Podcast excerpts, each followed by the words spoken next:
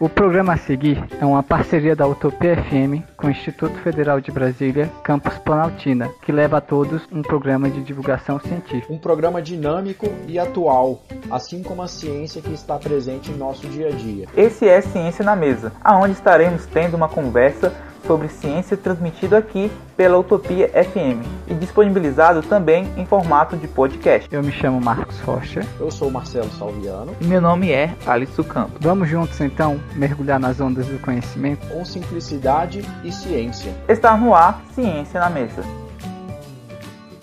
O Ciência na Mesa, aqui na Utopia FM, já está no ar. O nosso bate-papo de hoje será sobre ciência, inovação e empreendedorismo. Isso mesmo, três áreas que estão intimamente ligadas e que geram benefício para a nossa sociedade. Ciência vem do latim scientia, que significa conhecimento atento e aprofundado de algo. A inovação científica, de uma maneira geral, é percebida como essencial para a sobrevivência num cenário cada vez mais competitivo e globalizado. O empreendedorismo científico se encaixa nesse contexto como impulsionador da pesquisa científica e com a finalidade de geração de inovação. No Brasil, está emergindo uma comunidade de cientistas empreendedores e inovadores, desenvolvendo negócios e inovações de base científica. O Marco Legal da Ciência, Tecnologia e Inovação visa criar um ambiente mais favorável à pesquisa, desenvolvimento e inovação nas universidades, nos institutos públicos e nas empresas. O Marco Legal de Ciência e Tecnologia e Inovação traz em seus princípios promoção de atividades científicas e tecnológicas, cooperação entre os entes públicos e setores públicos e privados, e também estimula a atividade de inovação das empresas e instituições de ciência e tecnologia. E para conversar conosco sobre ciência, empreendedorismo e inovação, convidamos a ex-pró-reitora de Pesquisa e Inovação do Instituto Federal de Brasília e atual reitora do, desse mesmo instituto, doutora Luciana Mioco Massucado. Luciana Massucado é engenheira civil pela Universidade Federal de São Carlos, mestre em engenharia urbana pela mesma instituição e doutora em ciência da engenharia ambiental pela Escola de Engenharia de São Carlos, Universidade de São Paulo. Luciana, entre outros temas, trabalha com educação profissional e tecnologia e gestão pública. Bem-vindo ao Ciência na Mesa é um prazer receber a reitora do Instituto Federal de Brasília. Para começarmos, Luciano, qual é o impacto social positivo da união entre ciência e empreendedorismo? Primeiro, eu gostaria de parabenizar vocês pela iniciativa desse projeto, aprovado no edital de extensão Ciência na Mesa, por estar utilizando o rádio como um meio de comunicação, aliado à questão do podcast, né, que a gente atende dois públicos, às vezes distintos. E fico muito honrada pelo convite para poder participar de mais um episódio do Ciência na Mesa. O que, que a gente tem dessa união da, da, da ciência e do empreendedorismo? Então, como você bem colocou, a ciência ele vai aprofundar um conhecimento, né? Você tem, por exemplo, uma ideia de, de resolver um problema ou de ir atrás de entender melhor um determinado fenômeno.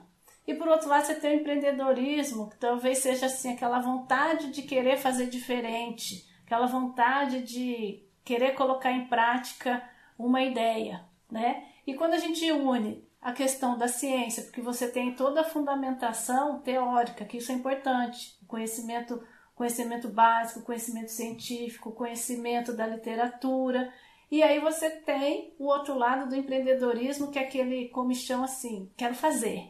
Só que a gente não pode fazer de qualquer jeito. Então, essa união da ciência com o empreendedorismo, é, eu considero que pode trazer bons resultados para o desenvolvimento de uma cidade ou até mesmo de um país. Vou dar um exemplo aqui que é real, está acontecendo agora, é, nesse momento que a gente está de pandemia, de isolamento social de como que a união da ciência com um espírito empreendedor de professores e de estudantes pode estar contribuindo para um setor produtivo hoje que está sofrendo muito com a questão da, do isolamento social. Então, vocês têm visto muito que o setor de restaurantes e bares é um, que, um dos que teve maior impacto né, pelo isolamento, pelo fechamento. Então, eles continuam fechados e aí nossas, é, é, um grupo de professoras lá do campus Riacho Fundo, do curso técnico em cozinha, do tecnólogo em gastronomia, que tiveram a ideia de desenvolver um projeto que chama Estabelecimento Selo Estabelecimento Seguro. É, o, o, selo estabelecimento protegido. É um das que é estabelecimento protegido. O que, que seria esse selo? Elas desenvolveram um, uma marca desse selo e elas estão propondo desenvolver um curso em educação à distância, eu não sei se são acho que 20 horas, para capacitar é, os trabalhadores desses estabelecimentos, de bares e restaurantes. É, capacitar em quê? Na questão de manipulação dos alimentos, na questão é, de, da higienização do ambiente para esse momento de, de isolamento, de pandemia, porque uma hora todo mundo vai voltar. Né? Então, tem alguns estados ou municípios que estão voltando aos poucos. E a preocupação grande é, desse, desse setor é como trazer segurança aos seus clientes. Porque se o cliente não se sentir seguro, ele não vai num bar, ele não vai em um restaurante. E aí veio a proposta, a partir do conhecimento, vamos dizer assim, científico, né? o conhecimento acumulado de, de, eh, do aprendizado que acontece em sala de aula, vendo a necessidade do, do demandante, vamos dizer assim, do, do mercado de trabalho, elas uniram o que tinha de conhecimento, de ciência, com a questão de empreendedorismo. Então, oferecendo o quê? Esse curso para é, esses estabelecimentos. Foi aberto um edital, é, eles vão capacitar nesse primeiro momento 40 estabelecimentos, mas houve mais de 100, 100 inscrições, para a gente ver qual o tamanho da demanda é, da nossa sociedade em relação aos projetos e o que o Instituto Federal de Brasília pode estar ajudando para essa melhoria. É, é muito bacana e com envolvimento assim, a gente apresentou para a Secretaria de Turismo aqui do Distrito Federal e na verdade eles queriam que a gente pudesse capacitar, vamos dizer assim, os estabelecimentos de bares e restaurantes do Distrito Federal inteiro. Mas a gente tem uma limitação orçamentária, então a gente está nessa fase de busca de parceiros que possam estar tá aportando mais recursos para que a gente tenha fôlego de aumentar a capacidade de treinamento. E a, uma, uma das professoras do projeto me sinalizou também que isso ocorreu a nível nacional e vários outros institutos estão querendo que esse curso também possa ser replicado para os estudantes de curso de cozinha, curso de gastronomia. Então é algo que às vezes começa assim despretensioso ou com uma vontade de ajudar e está estourando assim como uma grande demanda reprimida é, do mundo do trabalho. Então, pegando esse gancho aí de demandas reprimidas, quais outras áreas que você acha que tem demandas reprimidas que a ciência e o empreendedorismo podem estar se unindo para ajudar? Olha, eu vou dizer assim que toda área é importante. O que às vezes acontece é que a gente talvez não consiga chegar às pessoas que precisam, sabe? Ou aos demandantes. Então, a, a ciência com o empreendedorismo ele pode ajudar eu, eu falo em todos os setores que o Instituto Federal de Brasília atua. E como a gente estava conversando antes, não necessariamente precisa ser um empreendedorismo só de base tecnológica. O empreendedorismo também pode ser no sentido de base social. Aí eu vou te dar um outro exemplo aqui do Instituto Federal de Brasília, de um projeto também de extensão, para a gente ver assim, o quanto que os institutos federais eles fazem essa diferença na questão da, da extensão, sabe? De estar próximo da comunidade, desenvolver junto com a comunidade. E isso eu acho que é uma grande diferença dos institutos federais, do desenvolver junto e não para. Não é assim, eu, faço uma coisa e vou entregar. Não, eu vou entender o que, que o meu demandante está precisando. Nesse caso de, do empreendedorismo de base social, teve um projeto lá do Campo São Sebastião de vivericulturas. Não sei se vocês conhece, tem participação de professores aí do, do campus Planaltina, de vivericultoras, né? Então é um projeto que ele nasce para combater a questão de, de violência né, contra a mulher a partir do desenvolvimento de empreendedorismo, é, junto com a educação profissional tecnológica. O nome do projeto é gigante, mas o que, que eles fizeram? Uma seleção é, de mulheres em situação de vulnerabilidade, né? e, e deram cursos de capacitação. Então aí entra a ciência, no sentido de como é, fazer a produção de mudas, quais os principais cuidados, como escolher o tipo de solo, como, qual é o tempo de cada planta. E, e aí elas aprenderam não só a fazer a, essa produção de mudas, mas também é, a construção de um viveiro. E então esse foi um projeto de extensão que teve uma duração. E aí o que, que o campus, né, o coordenador do, do projeto percebeu? Que após ter todo aquele conhecimento, elas aprenderam a fazer, sabe, é, aprenderam a por que fazer daquela forma e quais são as questões que estão envolvidas. E o que, que elas fazem com todo aquele conhecimento? Elas já sabem, só que elas ainda tinham uma dificuldade para avançar. O avançar seria assim: como eu poderia, por exemplo, fazer disso uma renda extra para minha família, ou como uma renda principal da minha família? E então veio a ideia de se é, postergar por mais um ano o projeto. Eles selecionaram, acho que das 30 mulheres, cinco ou cinco grupos em que o Campo São Sebastião agora está acompanhando é, durante um ano é, a construção do empreendimento delas mesmas. Né? Então, eu estava na inauguração de um, do primeiro viveiro. É, então, elas aprenderam a construir, teve parceria do Senar. Então, eles fizeram a construção desse viveiro na, na propriedade de uma dessas mulheres, desse grupo. E o campo São Sebastião daria o acompanhamento, vamos dizer assim, de, da parte administrativa, de marketing, de venda, durante um ano, para que elas é, pudessem se consolidar e, e ter uma renda. Então a gente traz com isso um empreendedorismo que de base social, a gente traz também a questão da dignidade, né, da pessoa, seja ela mulher, seja ela seja ele homem, de, de, de dignidade, sabe, que o trabalho traz para cada um de nós. E, então acho que Marcos pergunta sobre que outras áreas, né, teriam essa demanda. Eu, eu, eu penso que todas se você me falar assim de qualquer uma das áreas do Instituto Federal de Brasília, provavelmente eu vou conseguir é, falar de um, de um exemplo, de uma situação que aconteceu. O Brasil tem poucos, porém bons exemplos de inovação tecnológica muito utilizados, né? Como por exemplo a Bina, né? Aquele, aquele sistema que reconhece as chamadas das pessoas que nos ligam, né? Que foi desenvolvido por um ex-funcionário da extinta Telebrasília, né? aqui no, no Distrito Federal. É, e não foi patenteado e hoje é utilizado por todas as empresas, né, todas, comunica todas as companhias de telecomunicação.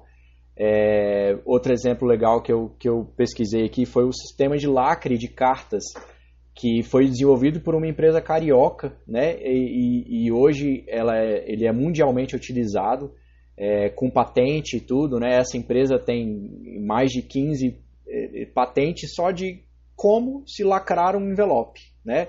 Esse envelope que a gente deposita dinheiro no banco, por exemplo, ele é, é, tem é fruto de uma patente dessa empresa.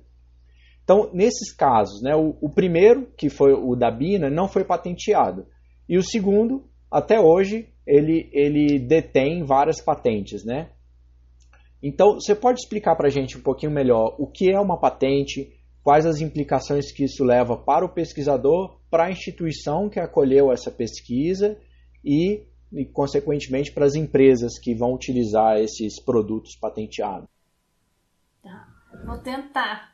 É, que é muito complexo o mundo das patentes ou da propriedade industrial, que a gente chama. Que a propriedade industrial está dividida em vários ramos. Você tem a propriedade que é ligada à patente, você tem um modelo de utilidade, que é, é, a patente é de algo assim, é muito novo. O modelo de utilidade é uma, vamos dizer assim, como se fosse uma melhoria. Aí eu vou dar o um exemplo ferro de passar. Antes o ferro de passar, você só existia ele é, sem ser a vapor. Aí você, você, você, você faz o a vapor, então você faz uma melhoria, né? um modelo de utilidade. Eu acho que é isso. Talvez eu estou me confundindo um pouco, porque também tem a inovação que é radical e incremental. Talvez esse seja uma que é radical. Você tinha o, o ferro de passar normal e depois você faz, você desenvolve ele a vapor. Então você tem uma, é, uma inovação que é mais radical. O incremental é você ter o próprio ferro de passar a vapor e depois de um tempo, eu não sei se vocês, vocês lembram, tem um biquinho assim. Alguns ferros têm esse biquinho. Esse biquinho é para você passar camisas que tem botão, sabe, de forma mais fácil, porque aquela aquele biquinho ele deixa o botão ficar entre eles, tá? E para conseguir passar. Então esse seria um incremental. Cada a patente também, aí dentro desse mundo de propriedade industrial, tem o registro de marca, de desenho industrial, de indicação geográfica ligado para alimentos, né, de, da parte de registro de programa de computador. Então, dentro do mundo da propriedade industrial e intelectual, você tem o da patente. E esse da, das patentes é, tem duas coisas, eu penso, que é importante fazer o depósito, mas mais importante que o depósito, então a gente vê, talvez o Brasil tem pouco depósito de patente, porque é uma burocracia muito grande, que acho que a gente não avançou ainda, né? É, eu não sei como é que está hoje o tempo de, de resposta para saber se o seu, o seu pedido é aprovado ou não.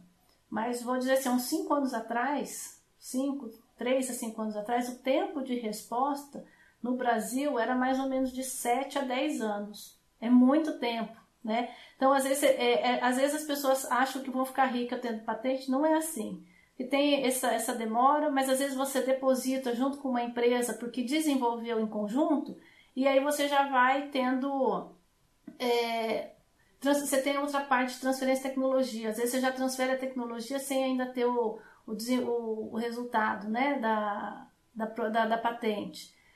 É, então, assim, nem sempre é de imediato o ganho do, do recurso, né, ou dos lucros, vamos dizer assim, ou dos royalties da patente.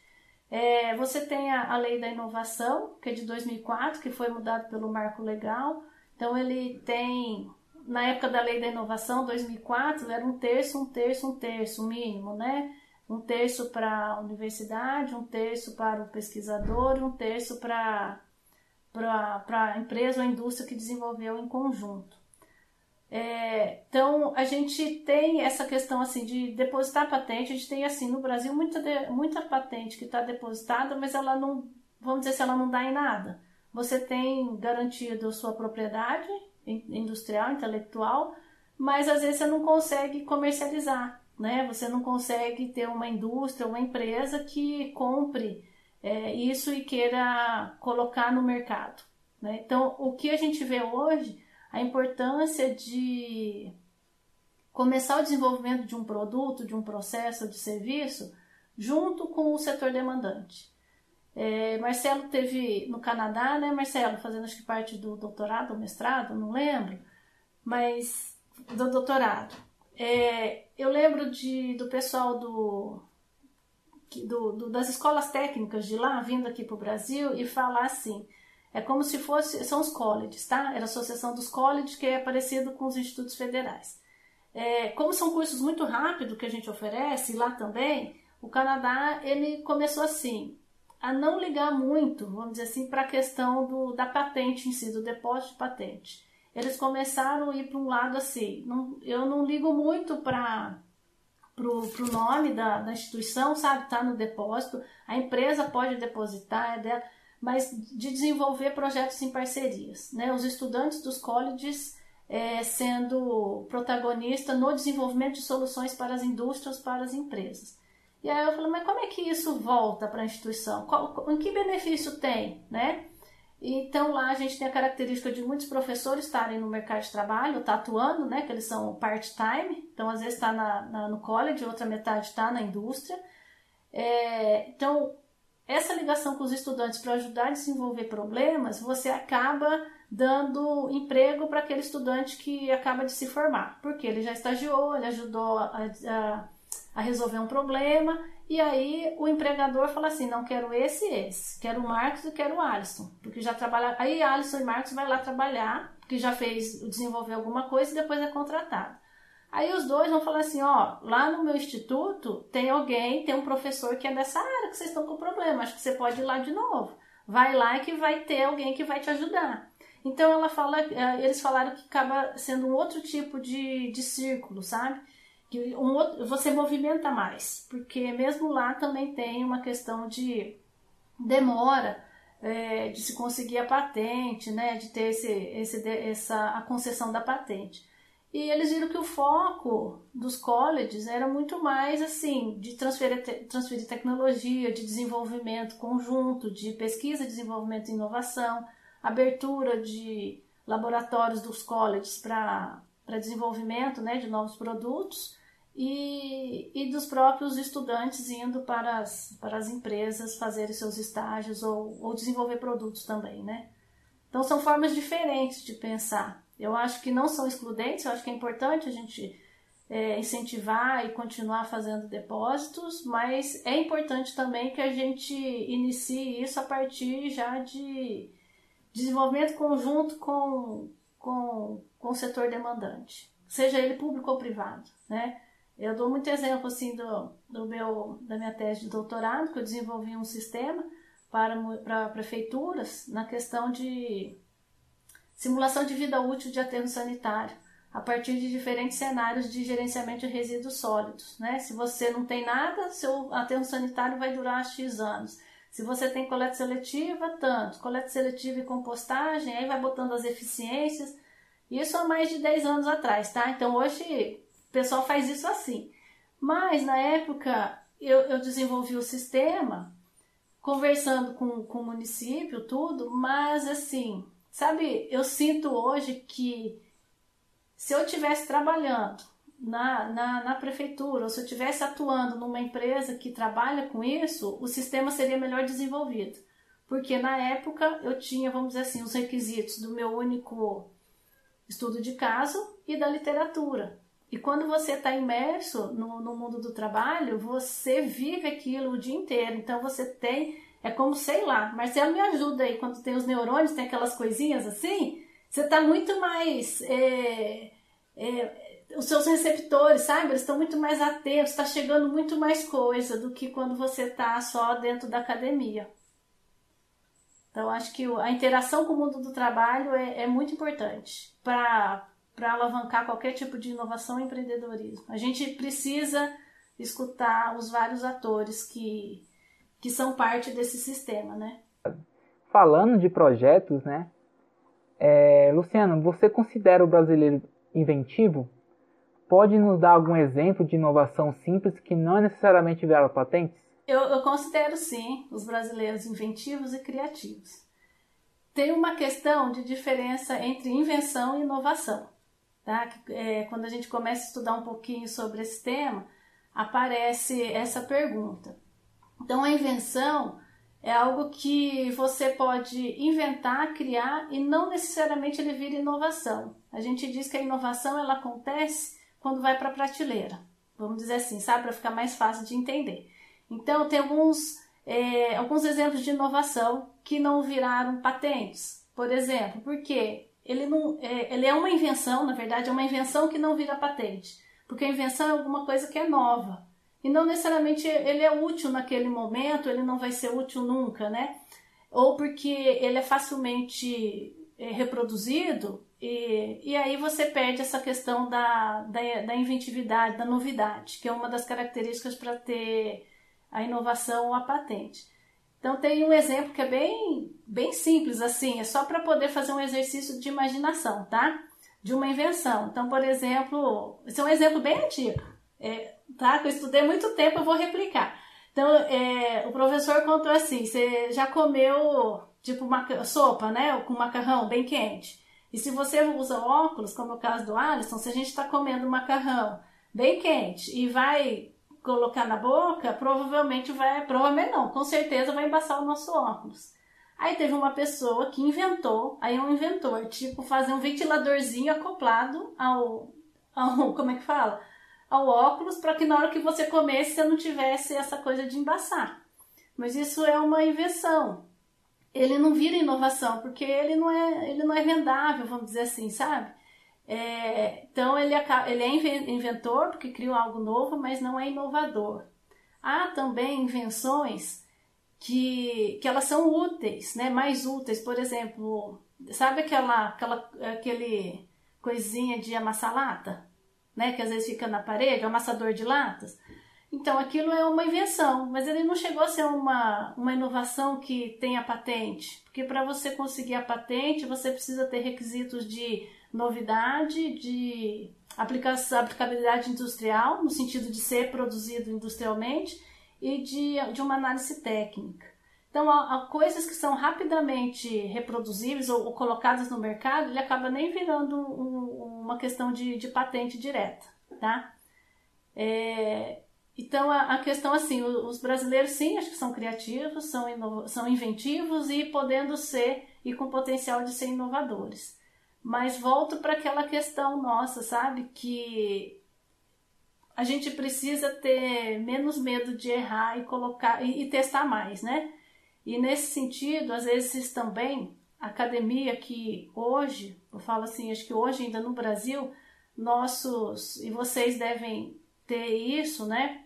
É, não só nos institutos, universidades, em pós-graduação inclusive, a gente acaba tendo, fazendo os nossos TCCs, monografias, é, dissertações e teses, muito baseado numa literatura é, de papers, de artigos científicos pouco ainda a gente usa a questão de busca de, de patentes, né? Ou de a busca tecnológica, a prospecção tecnológica. E às vezes essa parte ela está muito mais à frente do que um artigo científico que foi publicado. A prospecção tecnológica ele te traz é, não só perspectivas, ele te, ele te dá um direcionamento do que pode acontecer no futuro, né? Porque eles estão quando você deposita o, um, um, um depósito de patente, ou seja, pode ser que ele não seja patenteável, mas o momento de você depositar, você já está garantindo a, a, sua autoria, a sua inventabilidade. Pode ser que ele seja negado, que ele não, não, não atenda os critérios, mas caso atenda, ele já está lá depositado, garantindo a sua, é, a sua propriedade intelectual, né? É, então, acho que eu vejo isso muito no meu durante o meu mestrado e doutorado, Toda a minha pesquisa foi a partir de paper. Depois que eu vi, eu trabalhei em doutorado com compostagem. Quando eu fiz um curso do INPI, Instituto Nacional de Proteção Industrial, e um dos professores ensinou a fazer prospecção tecnológica, eu fui ver o que existia de solução em termos de processo para compostagem, eu falei, gente, se eu soubesse disso antes, né? Então, coisas assim que às vezes te direciona mais para um, um, futuro, sabe? Do, de uma tendência, na verdade. Ele te direciona para a tendência de mundo para aquele, aquele, aquele tema de pesquisa. Então, Luciana, você diria que esse é um dos fatores que dificultam o negócio de base científica? E se tem mais fatores que, que dificultam esse negócio? É, então, acho que esse é um, é um dos fatores né, da, dessa aproximação, que é o grande é o grande desafio das universidades ainda, dos institutos federais, mas que eu acho que está tá evoluindo, aos poucos, mas está evoluindo. É essa trazer para mais perto o, o demandante do, da academia, né? o setor produtivo da academia. E o setor produtivo é o setor produtivo que não é só da indústria, mas também de serviço, de terceiro setor. É, outros fatores, então acho que esse é o principal, outros fatores está ligado à questão do próprio financiamento. A pesquisa, a inovação, ela demanda de financiamento. Nem toda pesquisa vai dar o resultado é, que se deseja, né? Mas é, é você, a, a, pesquisa, ele é um investimento e, e ele precisa ser alto também, né? Para que o pesquisador, a pesquisadora, possa inovar nos seus pensamentos é, e nas suas estratégias, nas suas hipóteses. Aí você imagina, é, vamos colocar no nosso microespaço mesmo, né? Vocês estão ali fazendo o curso de biologia, tem um projeto de iniciação científica e o valor da bolsa é limitado, né? E aí, quantas vezes vocês já não pensaram se né, tivesse uma bolsa maior, ou se além da bolsa tivesse um recurso para poder comprar um reagente diferente, importar alguma coisa, ou trazer, sabe, alugar um equipamento, ou usar o equipamento de um laboratório, quanto, quanto não seria melhor né, a qualidade do resultado dessa pesquisa. Então, acho que um dos outros, um grande desafio é também ter um, um investimento maciço na pesquisa e na inovação claro, com responsabilidade, fazendo um bom plano de trabalho, fazendo também boas prestações de contas, baseado em resultado. Essa, entrando um pouco no marco legal da inovação, da ciência, tecnologia e inovação, é isso que eles estão trazendo, sabe, da questão de prestação de contas. É, eu participei de um seminário que a CGU estava presente, né? A CGU é o órgão de controle, e, em termos de prestação de contas. E, e aí eu fiquei muito contente com a fala de um, de um auditor de que ele percebeu, a partir de ter um, um diretor, né, uma chefia imediata que é pesquisador, e ele falou assim: eu vi nitidamente a diferença entre um pesquisador é, e, e, e, qualquer outro tipo de gestor, vamos dizer assim, tá? De, de, seja prefeito, seja reitor. Assim, a preocupação do pesquisador não, não é demérito aos outros, mas assim, uma característica que ele viu muito interessante do pesquisador, de que ele é tão preocupado com, vamos dizer assim, com o nome dele, com, do nome dele estar tá sujo, da prestação de contas dele não ser aprovada, dele não fazer as coisas corretamente, que ele dorme pensando assim: será que eu botei o meu CPF naquela nota fiscal? Será que a descrição está certa? Será que eu fiz três orçamentos? Ao invés das vezes, tá, de ficar preocupado assim, nossa, eu descobri como que eu vou fazer para melhorar é, agora, assim, sabe? Descobrir, ah, tem uma hipótese, alguma coisa assim que pode ajudar no tratamento da Covid. Porque assim, como ele não tem muita liberdade, porque ele está todo amarrado, assim, será que eu previ aquilo no meu projeto, né? Se eu não previ, eu não posso comprar. Então, assim, às vezes tem um pouco de desestímulo.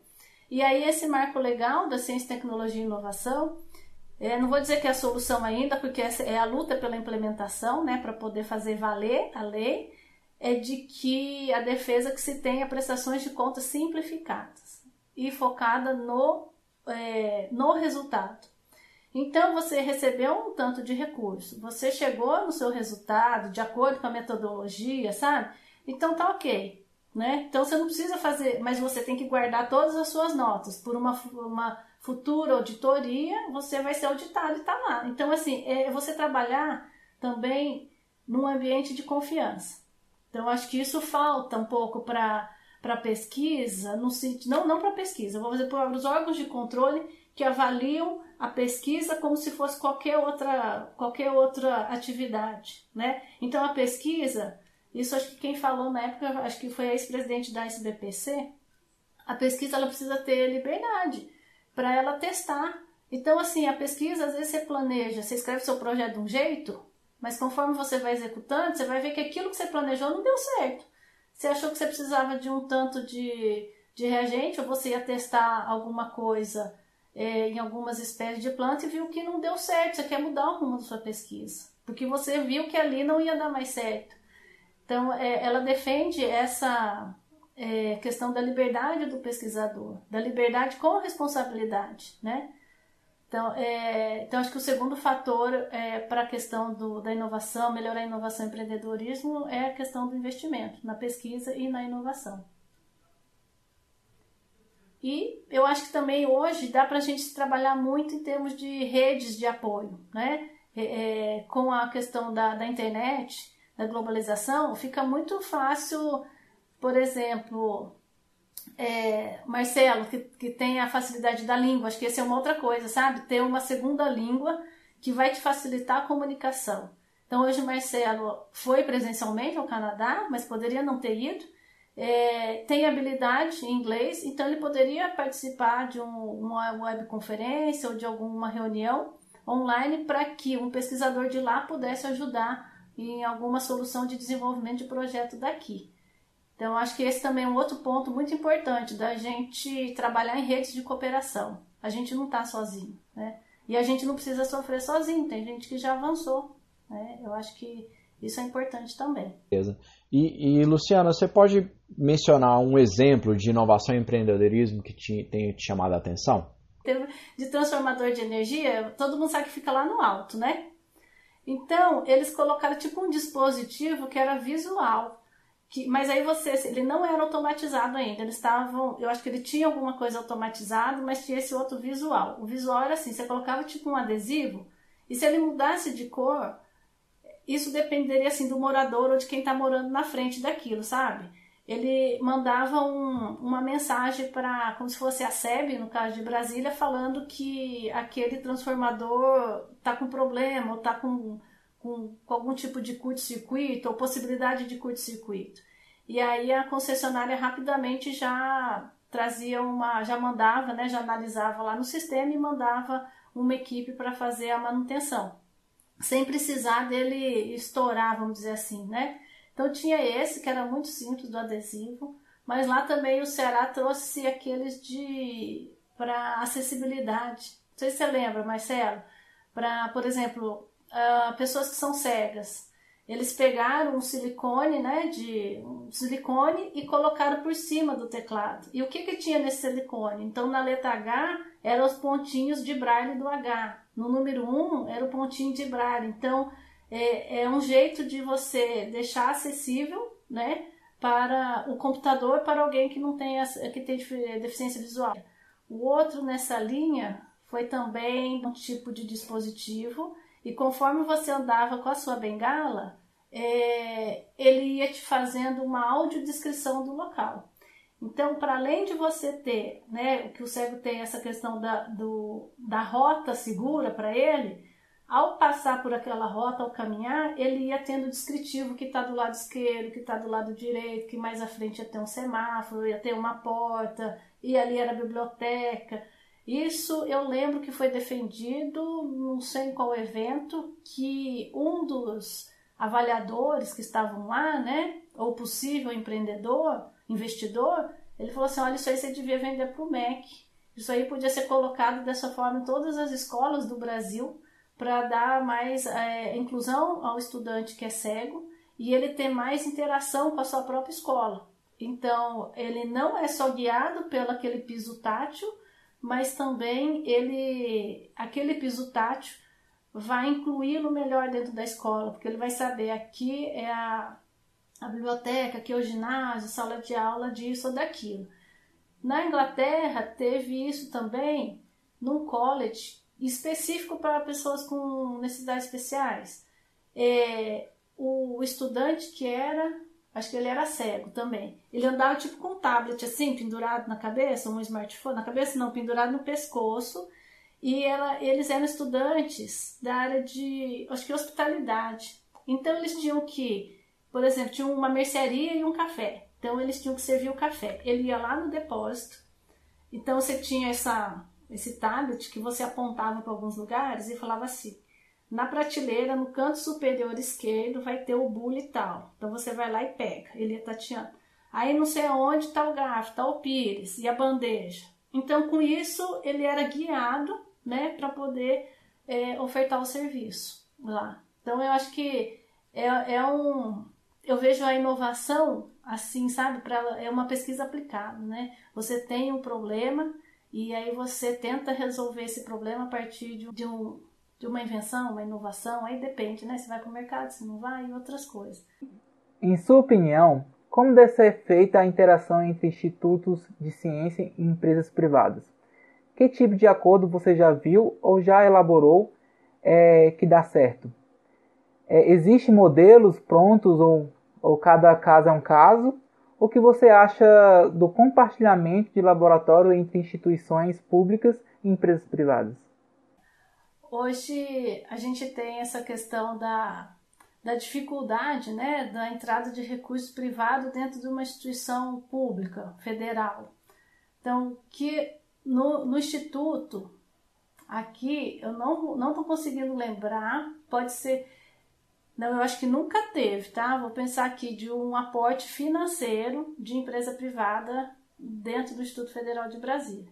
O que a gente consegue hoje é uma triangulação por meio de algum ministério ou por meio de acordo de cooperação, que é quando não envolve repasse de recurso financeiro, é troca, né, é escambo. Então eles entregam isso, insumo, pagam bolsa diretamente e a gente desenvolve o projeto. Mas o marco legal, eu estava tentando me lembrar, eu não vou dizer ao certo, não sei direito, mas ele dá essa possibilidade hoje dessa, contra, dessa, dessa entrada de recurso seria por meio de fundação, de apoio. E hoje a gente tem a Finatec da, da UNB como nossa fundação de apoio. Então a gente precisa aprender a captar recursos de, de entes privados. E tem um grupo de procuradores federais, e o nosso do Instituto Federal de Brasília faz parte. De Instituto Federal é só o nosso, do Ceará. Tem universidade, tem CNPq Fiocruz, trabalhando em documentos que unificam o entendimento das procuradorias jurídicas, né? Então, que a gente não tenha um procurador falando pode e o outro não pode. E, e parece que está sendo, tá sendo lançado, já lançou, eu preciso é, confirmar, uma. Um port, não vou dizer um portfólio, é uma, modelos, são modelos prontos. Eu anotei aqui de é, acordo de parceria de pesquisa, desenvolvimento inovação, de dispensa de licitação para adquirir produto serviço para pesquisa, é, modelo de contrato de prestação de serviços técnicos especializados, ou seja, é, professores técnicos, estudantes podendo prestar serviço especializado, vamos dizer assim, para serviço de qualidade, potabilidade de, da água. Então a gente poderia cadastrar nossos laboratórios, né, para poder fazer isso. Uh, aí tem um outro modelo de outorga para uso de laboratório, que é o que você estava falando, né, dessa, desse uso compartilhado. Então, esses modelos eles estão saindo pelo, pela Procuradoria Geral, né, Procuradoria Federal da União, que tem os procuradores espalhados nos institutos e universidades. Então, esse aí eu preciso ir atrás desses modelos para ver que são, se já estão prontos e faz, começar a fazer uma prospecção ativa do que cada campus do, do Instituto Federal de Brasília poderia estar tá oferecendo de serviço para a comunidade, né? E tendo como retribuição ou retribuição financeira ou de insumos ou de retornando com equipamentos, né? É, então acho que essa é, é uma coisa boa que vem do marco legal da ciência e tecnologia, essa permissão, né? Mais, mais mais flexível do que acho que estava assistindo uma palestra que ele disse que se é, se não houvesse o marco legal possibilitando essas dispensas, algumas contratações que eles chamam de tem um que chama bônus tecnológico, mas ele fala que se a gente dependesse da de uma uma situação anterior, né, de seguir todo o rito administrativo que não fosse por meio do marco legal da ciência e tecnologia, talvez a gente não tivesse conseguido fazer esse acordo com empresas para desenvolvimento da vacina para a Covid. Então, a, o marco legal da ciência e tecnologia traz essa possibilidade de você fazer a contratação de, quer ver? Ah, ele chama encomenda tecnológica. Esse era o nome. Tem o bônus tecnológico e tem a encomenda tecnológica, né? É, e ele é definido como um grande instrumento de implementação de política pública. Então, o que aconteceu? O Ministério da Saúde fez uma encomenda tecnológica para vacinas. E aí você faz um apoio para uma primeira fase. Só que para você continuar apoiando uma segunda fase, você ele está condicionado a resultados positivos. Então o dinheiro não vem assim por vir, né? Você apresenta o projeto e depois para você continuar recebendo, você tem que mostrar que aquilo teve efetividade. Então esse é um, é um uma nova possibilidade né, da encomenda tecnológica. Quando o marco legal foi aprovado, em 2016, fica, ficou faltando a regulamentação, que é regulamenta, o decreto, né, o decreto que vai regulamentar como fazer. E para baixo do decreto teriam as portarias normativas, instruções, que a gente vai detalhando mais. Então, acho que a gente ainda está nessa fase entre o decreto e a operacionalização. É, agora trazendo dois exemplos bem práticos. Em Santa Rita do, do Sapucaí, que é uma cidade do interior de Minas Gerais, ela é conhecida como Vale da Eletrônica. Ela possui aproximadamente 150 empresas e um faturamento anual conjunto de um pouco mais de 3 bilhões de reais. E em Recife nós temos o Porto Digital, que abriga mais de 300 empresas. Essas empresas são voltadas para desenvolver produtos em telecomunicação, informática, segurança e outros. Toda essa grandeza se deve à cooperação justamente de instituições de tecnologia e de empresas. Né? Nós podemos então afirmar que modelos assim, a exemplos dessas duas cidades, podem trazer desenvolvimento econômico para cidades fora do cenário econômico? É, é isso que eu estava falando antes, né, dessa questão da, da tecnologia, da facilidade de comunicação. Então, hoje o desenvolvimento eu, eu, eu, tô, eu, falo assim hoje com a relação até do teletrabalho, né? Que a gente tá, o trabalho remoto, que a gente está fa fazendo de forma assim, não, assim, obrigada pela questão da pandemia e pela necessidade do isolamento social. E aí a gente vê que às vezes a gente não precisa estar naquele local, a gente pode estar distante, mas ajudando no desenvolvimento né, de ideias e de, de melhorias. No caso desses dois lugares, um é uma capital, né, que é o Porto Digital, lá em Recife. Então, vamos dizer assim, você tem é, uma outra dinâmica de cidade e você tem uma outra do interior. Então você está comparando, vamos dizer, Planaltina com Campos Brasília, vamos dizer assim, né? Às vezes a gente tem essa, essa acha que por estar no, numa mais perto, mais próxima à capital, tem mais desenvolvimento, tem mais oportunidades. Tem também, né? Mas na, no âmbito lá do campus Planaltino, eu acho que tem muito, muito a ser contribuído com a parte que é o do eixo tecnológico do campus, né? Da parte das ciências agrárias. Então a gente tem hoje, não sei se vocês sabem, a questão do Centro de Formação Tecnológica. Nós conseguimos emenda parlamentar de bancada, da bancada do DF, para construir 10 centros de formação tecnológica, um em cada campus. E no caso de Planaltina, ele vai ser na área de agricultura de precisão. Então, é, tem muito que dá para ser, ser estudado, ser feito. E esses centros, a ideia é aproximar é, o setor produtivo do, da academia ou do instituto para desenvolvimento conjunto de, de projetos ou de, de soluções né, que possam ser nessa área da agricultura. Então, é, independente acho que de onde esteja, né, a gente consegue sim trabalhar com, com desenvolvimento e com, com oportunidade de inovação e empreendedorismo.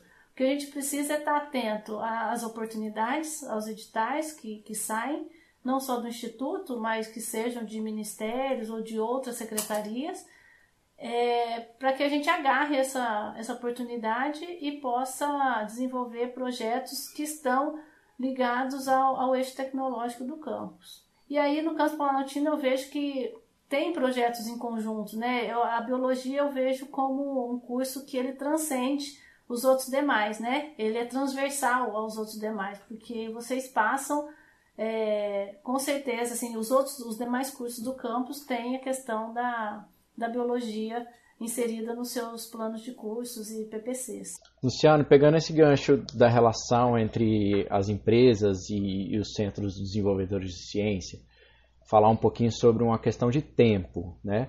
Então, os, os, negócios empresariais, eles tendem a andar mais rápido, né? As demandas são muito mais aceleradas enquanto que a ciência é, é mais lenta, né? mesmo com, com todos os esforços e tecnologias avançadas, elas precisam ser um pouco mais amadurecidas antes de serem efetivamente aplicadas. Né? Um exemplo disso é a, o desenvolvimento da vacina da Covid-19. É, vemos muitos laboratórios né, tentando apressar testes laboratoriais, experimentos científicos já pré-estabelecidos para conseguir uma solução um pouco mais acelerada e, por consequência, um negócio que renderá muitas melhorias para a sociedade. Você acha que tem como ajustar o relógio da ciência com o relógio dos negócios?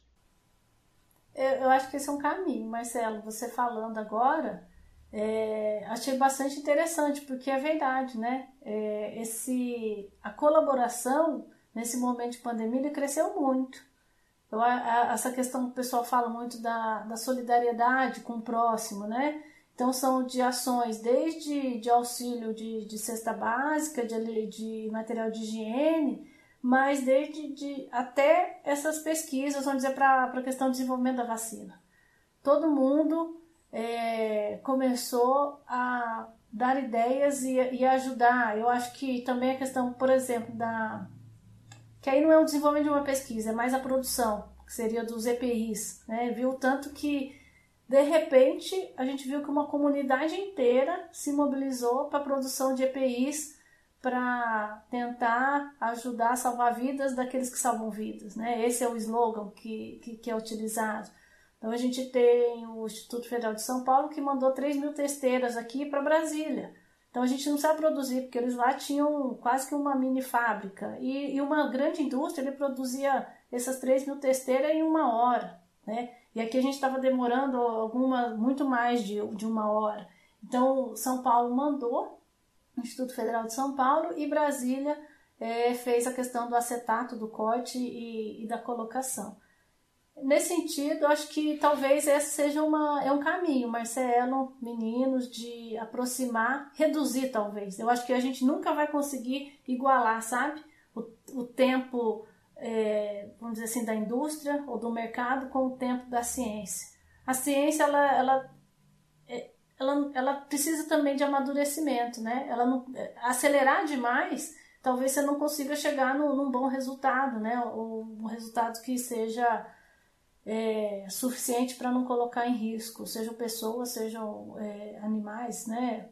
No questão da, da agropecuária, que, das ciências agrárias, que é a vocação do campo, é, o bioma também, né? Vamos dizer assim, o nosso, nosso ambiente, que foi a, um pouco do podcast da, da Débora, a questão da conservação. Então, acho que a pesquisa é importante, é a ciência, ela tem o tempo dela, mas que talvez esse tempo, de repente, pode, possa ser encurtado a partir dessas redes de colaboração que estão surgindo. Né?